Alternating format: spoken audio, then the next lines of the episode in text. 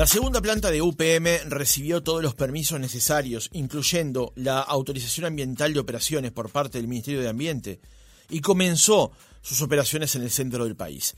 Según el comunicado de la compañía, la construcción de la nueva planta de celulosa requirió de una inversión de 3.470 millones de dólares, que incluyó además una terminal portuaria de aguas profundas en Montevideo, la construcción del tercer vivero de eucaliptus de la compañía en Sarandí del Chi, e inversiones en infraestructura e instalaciones locales en el interior. Además, UPM2 tendrá una capacidad de producción anual de 2.100.000 toneladas de celulosa de eucaliptus y con su funcionamiento la empresa alcanzará los 7.000 puestos de trabajo directos entre personal propio de UPM y sus contratistas a lo largo de toda la cadena de valor. Además, UPM se generarán unos 10.000 puestos de trabajo inducidos, con un aporte permanente del 2% en el Producto Bruto de la economía uruguaya. ¿Cómo ha impactado el desarrollo de las obras de UPM2 en sus zonas de influencia? Lo conversamos hoy en nuestra entrevista central. Recibimos en primer lugar a Juan Eduardo, eh, Eduardo Bobbio, que es secretario de la Junta Local de Pueblo Centenario. Bobbio, ¿cómo le va? Buenos días. Buenos días, Francisco. El gusto es nuestro de poder compartir eh, las actividades acá del centro del país. Muchas gracias por acompañarnos y recibimos también a Luis Irigoyen, que es alcalde de Paso de los Toros. Irigoyen, ¿cómo le va? Buenos días. Buen día, ¿qué tal? Es un gusto estar conversando contigo y con toda la audiencia. El gusto es nuestro por recibirlo a ambos. En primer lugar, eh, porque hoy teníamos esa duda cuando planteamos el reportaje más temprano. Boyo, ¿cuánta gente hay viviendo actualmente en Pueblo Centenario Durazno? Bueno, cuando nosotros llegamos en el 2015 estábamos hablando de unos 1.500 habitantes. Eh, luego se fueron incorporando por diferentes motivos. Cuando se anuncia la llegada de la planta de la construcción de la nueva planta de UPM, lógicamente que ahí empezó a llegar otro flujo más de gente, a tener una totalidad de más o menos de 2.500 habitantes. Por supuesto, eso al terminar la, la construcción operativa eh, bajó bajó este por supuesto eh, la población pero estamos sobre los mil eh, habitantes actualmente en el pueblo, 2.000, 2.000 y algo, eso lo va a corroborar el censo próximo ahora. ¿no? lo que sí, entendemos que en su momento hubo una población flotante que venía netamente a lo que era la construcción, este, el armado de la planta. Ahora ya se empieza a fincar otro tipo de gente para las diferentes empresas que van a trabajar, este, que van a prestar sus servicios para la, este, la empresa, para la empresa de UPM, ya sean empresas de transporte, logística, metalúrgica, ese otro tipo de trabajo, de, actividades colaterales de servicio que es la que va a potenciar la, zona, ¿verdad? En el caso de Paso de los Toros, ¿cuál es la población actual, Irigoyen? Mira, viendo el lineamiento de, de Bobbio, nuestro compañero, que, muy bien lo dijo, de, Centenario, más o menos Paso de los se en una población entre 13.700, 14.000 personas y rondamos los 18, 20.000 habitantes. Ahora se ha visto también un poco, ha bajado el tema ese, claro, de población, de población flotante, vamos a, decir así. Porque, claro, al, al terminar las obras en la planta, eh, mucho personal de obra se ha ido. Pero andamos igual en yo calculo los 18.000 habitantes que se va a dar, como dice Bobio, en, en este censo que empieza dentro de poco. Exactamente. Pero ya se ve en Paso de los Toros la bajada no de gente, en un sentido, por más que la temperatura ha cambiado, que la gente no sale tanto, que antes se veía los servicios gastronómicos colmados de gente, bueno, en una degustación gastronomía, de gastronomía o tomando alguna cosa, ya se ve poca gente en los, en los restaurantes y, en los boliches. Claro. Eh, Bobio, ¿cómo fue el impacto de, de la construcción de la planta para, para Pueblo Centenario? No me refiero solamente a la cantidad de gente, sino también al cambio de costumbres eventualmente que pudo ocurrir a partir de la llegada de esa gente también y del el proceso de construcción de una planta de estas características, de estas dimensiones. Claro, eh, al principio fue eh, mucho más expectativa, mucho más interrogante, eh, quizás más preocupación, pero nos preocupamos mucho con el, señor intendente, el licenciado Carmelo Vidalín, a, tratar de ayornar a la gente, a tratar de concientizar, de armar un trabajo este, de educación, de ver las posibilidades y ver el medio vaso lleno y no el medio vaso vacío, como normalmente se acostumbra a ver. Este, de esa manera ya la gente estaba más preparada, ¿verdad? Para la, la llegada y tratamos de, minimizar aquellos posibles eh, riesgos, que contaminación, que, que de cultura, que de, seguridad, en fin, todo ese tipo de, de, incertidumbre, por decirlo de alguna manera, que por lo tanto no, por suerte, mejor dicho sí, por suerte, este, no sufrimos este, ningún tipo de impactos de consecuencia, sino que fue una transición normal de la llegada de la gente, que tuvimos esa, esa gran oportunidad de tener este, nuevos eh, habitantes, ese, ese habitante año que llega directamente por la construcción, este, y por suerte no sufrimos ningún tipo de impacto ni culturales ni sociales que era la, la, la más interrogante que había. Por supuesto siempre la convivencia eh, cuanto más cantidad de gente siempre pueden existir detalles. Hay detalles dentro de las familias no pero este en lo general este se llevó una vida eh, cotidiana normalmente en todo sentido. Eh, así que en ese aspecto no no tenemos nada que digamos que que, reprocharnos o que cuestionarnos, porque sí, este, fue un desarrollo totalmente normal. Quizás para Luis este, puede haber sido diferente porque ya, como decíamos hoy, este Paso de los Toros alberga mucho más cantidad y al, al, tener más cantidad a veces se pueden suscitar otros inconvenientes. Pero por suerte en Centenario eh, no tuvimos ningún tipo de inconveniente. Sí fue una llegada muy normal, pacífica, como así la, la retirada o la, de, o la de ahora. Que siempre hay algún algún este, inconveniente, a veces existe, pero nada más que eso. ¿Cambió mucho la dinámica de la vida cotidiana en Paso de los Toros, Irigoyen? Mira, cambió bastante. De, de ser una ciudad muy tranquila, este pasó a tener un movimiento social, económico bastante fuerte. Eh, nosotros decíamos en plena pandemia que nos afectó a todos que, que Paso de los Toros era una pequeña isla en el país. Y, y también un poco creo que le pasó a, a Centenario en, en, materia económica.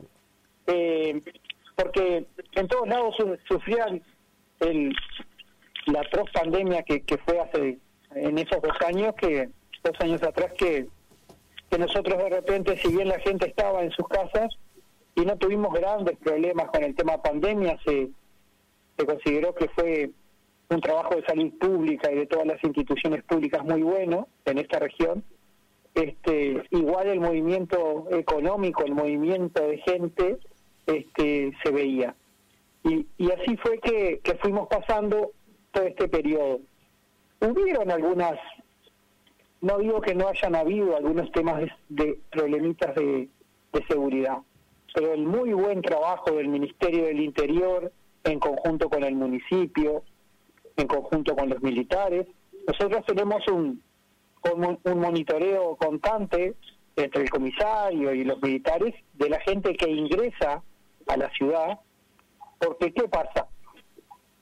La gente viene a buscar esenciado empleo, este, hay mucha gente que lo logra, otras personas no lo logran y nos quedan gente eh, eh, con problemas económicos y con falta de, alimentación y con falta de, lugar para quedarse.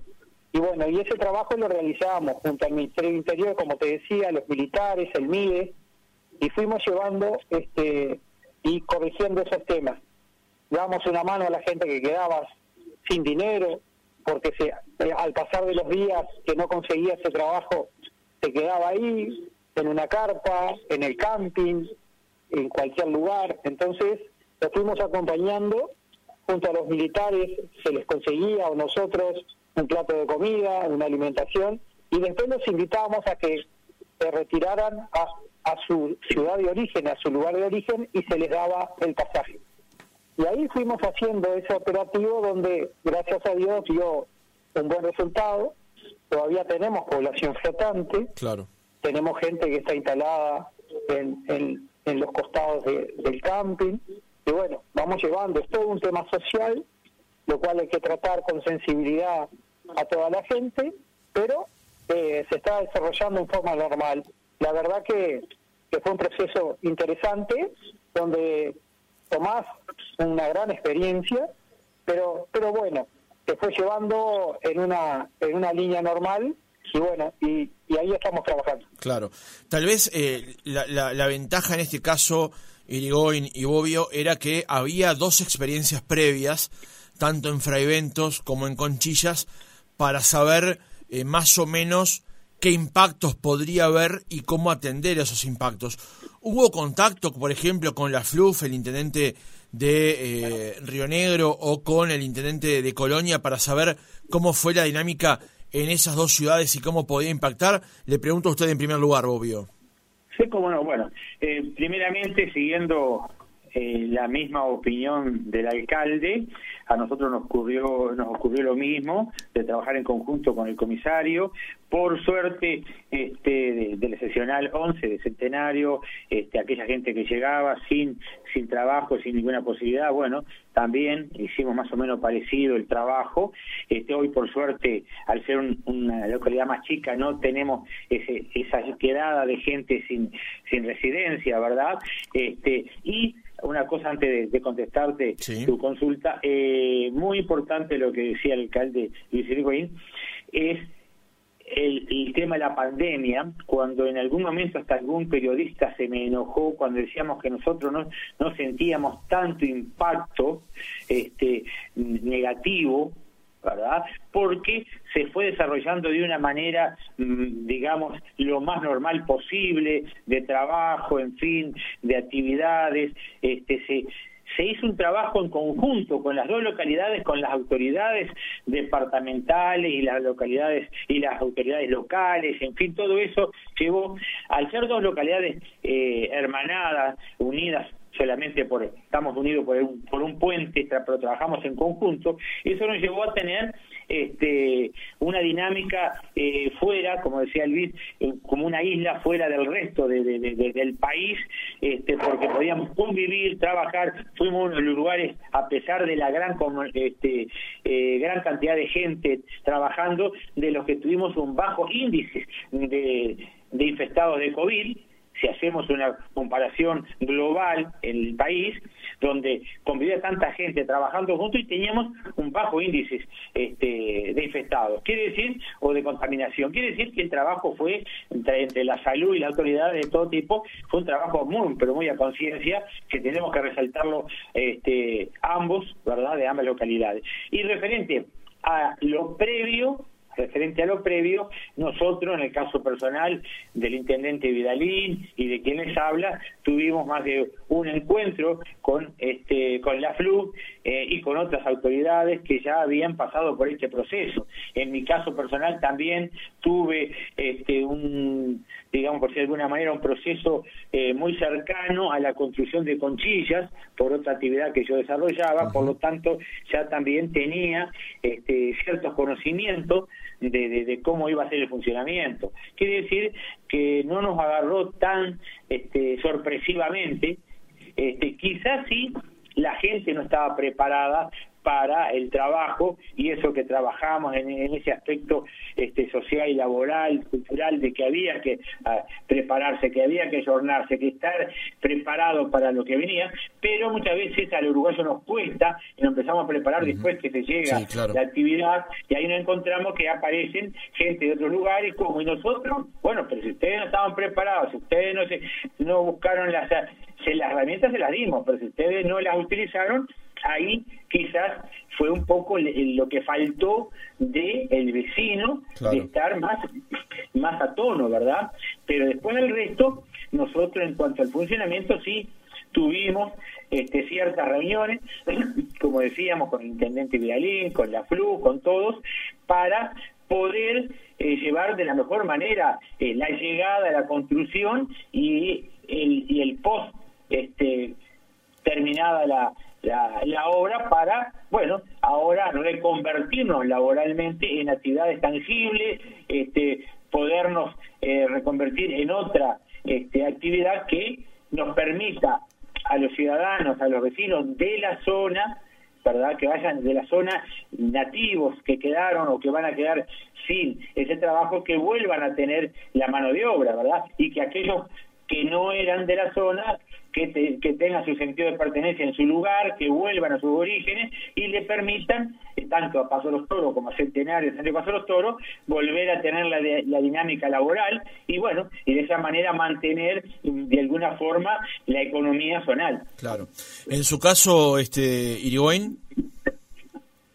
Sí, mira, nosotros mantuvimos reuniones con, con la FLU, lo trajimos acá a Paso de los Toros, este, tuvimos dos o tres reuniones, visitamos la plaza. Pero te puedo decir que es un aprendizaje, ¿no? Por más que te digan, por más que te digan que, va a pasar esto, va a pasar, va a pasar lo otro, tener cuidado con esto, este, por más que, que, tengas algunas reuniones, es todo un aprendizaje y la experiencia real. Claro. Y no solo para nosotros, sino para toda la población. Porque vos te das cuenta que pasar de una calma, eh, de una ciudad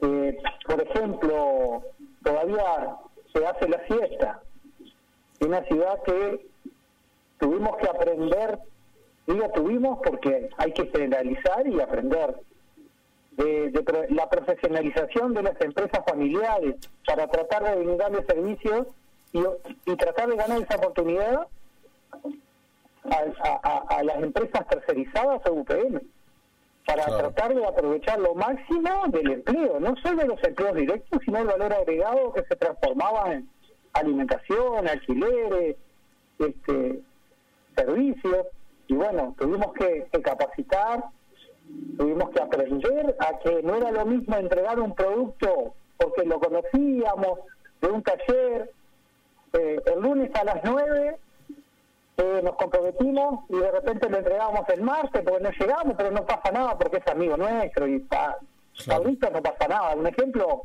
que puede suceder en cualquier ciudad del interior. Sí, se entiende perfectamente. Entonces, este, el, el, fue, fue todo un aprendizaje. Y después el presupuesto. Nosotros cuando llegamos la planta ya estaba en funcionamiento. Hace dos años y medio que estamos, tanto el señor, eh, tanto Bobbio como nosotros. Tuvimos que juntarnos con el intendente departamental, a cual agradecemos, Wilson Esquerra, y nos sentamos a pensar en el presupuesto para cinco años, a pensar en un vertedero que se estaba armando, que costó un millón de dólares, y es uno de los seis vertederos rellenos sanitarios que hay en el país, no es un basurero a cielo abierto, hay seis en todo el país, cinco intendencias lo tienen y un municipio que somos Paso de los Toros, lo cual tenemos una idiosincrasia de el tema de reciclaje una cooperativa de reciclaje, circuitos limpios, clasificación de basura orgánica e inorgánica en hogares, este, lo hemos conversado con Bobbio, estamos trabajando juntos, eh, todo el, tema de basura viene a Paso de los Toros, desde, desde el Centenario, la planta Paso de los Toros y zonas aledañas, y eh, ese vertedero que lo realizó UPM en el, en el convenio en el convenio UPM ROU, República Oriental del Uruguay, cuando se formó, sí. y, nosotros no, no, no lo sabíamos ni teníamos la capacidad técnica para operarlo. Tuvimos que licitar una empresa, pagamos un millón doscientos cincuenta mil pesos, un millón cuatrocientos mensuales en la operatividad de ese relleno sanitario. Este, y tuvimos que sentarnos a, pensar cinco, cinco años el presupuesto de Paso de los Toros junto al intendente departamental. Y todo fue un aprendizaje que, que costó. Servicios, se nos duplicó la población, servicios de recolección de residuos, maquinaria, porque teníamos camiones que ya eran muy viejos, cambiamos camiones, maquinarias, y todo lleva, todo eh, eh, es, es una, un enroque que, nos lleva a, pensar hacia adelante este, y todo lo que necesitamos en el momento. Y bueno, fue todo un aprendizaje y un gran desafío, pero se, se fue llevando y se fue trabajando. Y acá estamos, en esta prendida de, caldera y funcionamiento de la planta, y con comisiones de seguimiento que se hizo con DINASA, con ex Dinama, con el Ministerio de Transporte, y todo lo que lleva ahí ese trabajo que se ha hecho en conjunto con las autoridades del gobierno nacional, y lo cual han trabajado excelente, este, y, y bueno, y esto es un aprendizaje y seguiremos este, en, este desafío que ahora viene una nueva etapa que, vamos a ver eh, en qué se transforma y cómo la llevamos. Bien. Y yo incido con usted por otro tema que también está arriba de la mesa. Eh, el Ministerio de Ambiente le ha dado la autorización, se ha presentado un informe sobre eh, los promedios de las cuestiones ambientales, tanto de aire, de suelo, de agua. ¿Hubo preocupación en la población de Paso de los Toros con respecto a una potencial contaminación de la planta? ¿Se lo manifestaron a ustedes los pobladores de la zona? Sí, pero por supuesto que ha habido preocupación, no solo de los pobladores, sino de las autoridades. Porque como le decía anteriormente, no conocíamos el tema. Entonces, este, la preocupación estuvo. Pero como le decía, que también eh, la Junta de Centenario ha participado en todas las comisiones de seguimiento. Hay comisiones de seguimiento mensuales o bimensuales donde la sociedad participa, donde UPM participa, donde las autoridades del Ministerio de Transporte, eh, quien lleva adelante un poco la, presidencia es DINASEA, es DINAMA, el, el director Eduardo Andrés, gente del Ministerio de Ambiente, técnicos, y se dan, eh, se contestan las preguntas de las interrogantes que tienen tanto algunos usuarios de instituciones sociales como nosotros mismos. Y las y bueno y las interrogantes que tenemos y la preocupación que tenemos. Y ahí sale contaminación. Yo no soy un técnico este especializado en eso este pero no hemos no hemos sufrido por ahora, salvo el, tema de las microsalgas que sucede en el río Negro, de esa, esa alga verde, que microorganismos que se forman por, por diferentes cosas, no hemos sufrido otro, otra cosa. Y bueno, y vamos, y yo creo en mi gobierno, creo en el proyecto de gobierno, creo en, en, en, en, esas eh, eh, en esos controles que realiza el Ministerio de Ambiente y bueno, es un proceso que lo tenemos lo tenemos que pasar y ahí cuando esté en funcionamiento y empiece a andar, vamos a ver qué pasa. Pero creo en el, sistema de, de control que tiene el gobierno, del monitoreo que hace periódicamente con los técnicos que manda desde Montevideo y es y es un interrogante. Este, pero además eh, nosotros hemos visto, hemos entrado, hemos estado en la planta y hemos visto el la capacitación y el trabajo de los técnicos. Y bueno, es una inversión muy grande y vamos a seguir monitoreando y vamos a ser cautelosos y vigilantes de, de, todos los temas. Pero bueno, eso va a ser a correr del tiempo, a ver qué, qué es lo que pasa y, y lo, lo, lo vamos a ir viendo y mirando a medida que pase. Bien, en el caso del centenario, obvio. Bueno, este, eh, por supuesto que compartimos plenamente lo que dice el alcalde de Goín. Nosotros tuvimos la, oportunidad de participar también eh, permanentemente desde los gobiernos anteriores con las autoridades nacionales, este, viendo las cosas, siguiendo de cerca todo y monitoreando eh, con las diferentes comisiones de, seguimiento, ¿verdad? En las diferentes áreas de la cuenca del Río Negro como de ambiente. De, hecho, tenemos nosotros en la oficina Centenario una oficina de Arlatu que hace el control permanente de, aire, de ambiente, de ruidos, en fin, de todo eso. Este, eh, bueno, hemos seguido permanentemente toda esa, esa actividad de de preocupación para evitar cualquier eh, mal desarrollo. Por suerte todo ha apuntado a, bien, como decía Irigoyen, con autoridades de los diferentes organismos nacionales este, que se han preocupado de, de, bueno de tener y optimizar lo mejor los recursos. De hecho, por ejemplo, muy acertada la la planta de, relleno este, sanitario en, Paso de los Toros, ya que Centenario vierte en Paso de los Toros. Nosotros pasamos de 9 toneladas semanales a 14, 15 toneladas en la semana.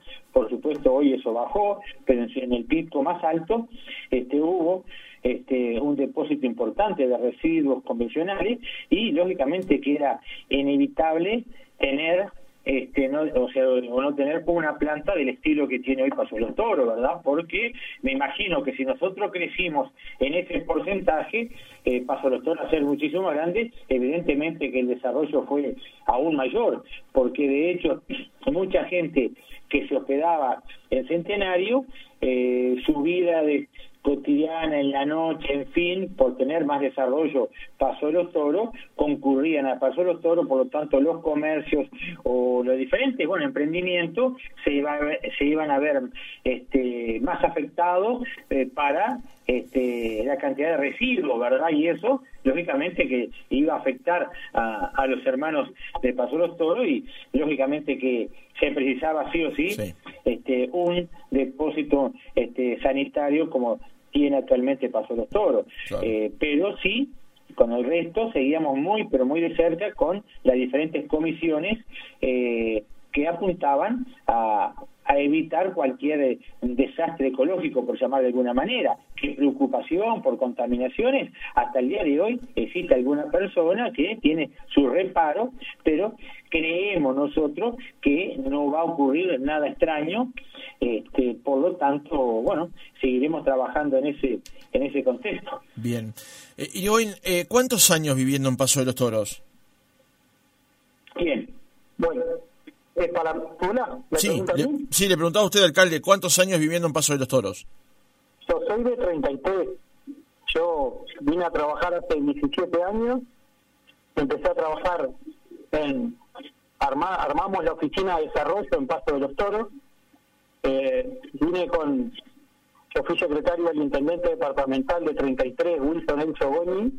Vine con él a, a Tacuarembó una experiencia que él vino a ayudar en su momento a, estaba Wilson Esquerra, de intendente, y vino a, a trabajar en el interior del departamento en toda la parte de obra, y yo vine con él, este, y empezamos a armar la oficina de desarrollo, todo el tema empresarial, apoyo, artesanía, desarrollo económico territorial, y ahí este, empezamos a trabajar en Paso de los Cerros. Bien, ¿usted se imaginaba en algún momento, alcalde, eh, la construcción de, un complejo industrial como de UPM en la ciudad? No, eh, nosotros nos enteramos de, la, de, que se iba a dar eso, era yo estaba trabajando en Paso de los Toros, cuando todo, cuando se enteró todo, todas las autoridades del gobierno y se dio a conocer por por, por prensa, este y bueno, y ahí nos empezamos empezamos un poquito a preparar desde la oficina de desarrollo hacer capacitaciones y a prever algunas cosas, pero este, no, no, no nos, no nos esperábamos esta inversión de los cuatro mil millones de dólares y una, la inversión más grande de la historia del país en, Paso de los Toros. Luis Igoin, alcalde de Paso de los Toros, gracias por habernos acompañado otra mañana. Por favor, es un placer, gracias a ustedes y bueno, gracias por, por llevar a todo el país las bueno, las noticias y las cosas que pasan en el interior es muy importante para todos nosotros. Gracias a, a Bobbio, al amigo. Y bueno, y nos estamos viendo. Gracias y un saludo a todos. Sin dudas. Eduardo Bobbio, secretario general de la Junta Local de Pueblo Centenario, gracias por habernos acompañado esta mañana. Por favor, agradecidos somos nosotros, como decía el alcalde, siempre es importante tener, este, de alguna manera, compartir eh, lo que se está desarrollando en, nuestro país eh, y más que nada en nuestra zona de influencia, una actividad que, por supuesto, es más que importante el, el, generar empleos, el generar eh, divisas, el tener un desarrollo que nos eh, identifique no solamente como país, sino como, como zona, como región cuando nosotros hicimos cargo de Centenario en el 2015, eh, queríamos darle ese, esa impronta Centenario, el empoderamiento, el tener, eh, ser una localidad de, de Durazno y no una sola este, simplemente al lado de Paso de los Toros, sino que tuviera su propia. Y luego cuando aparece en el 2016-17 esta posibilidad de esta mega, este mega proyecto de planta de UPM, para nosotros fue más que importante poder este, ahí seguir brindando el desarrollo que, que pensamos brindarle a Centenario y por suerte lo vinimos logrando. Así que más que agradecidos estamos y como siempre a las órdenes. Muy buenos días.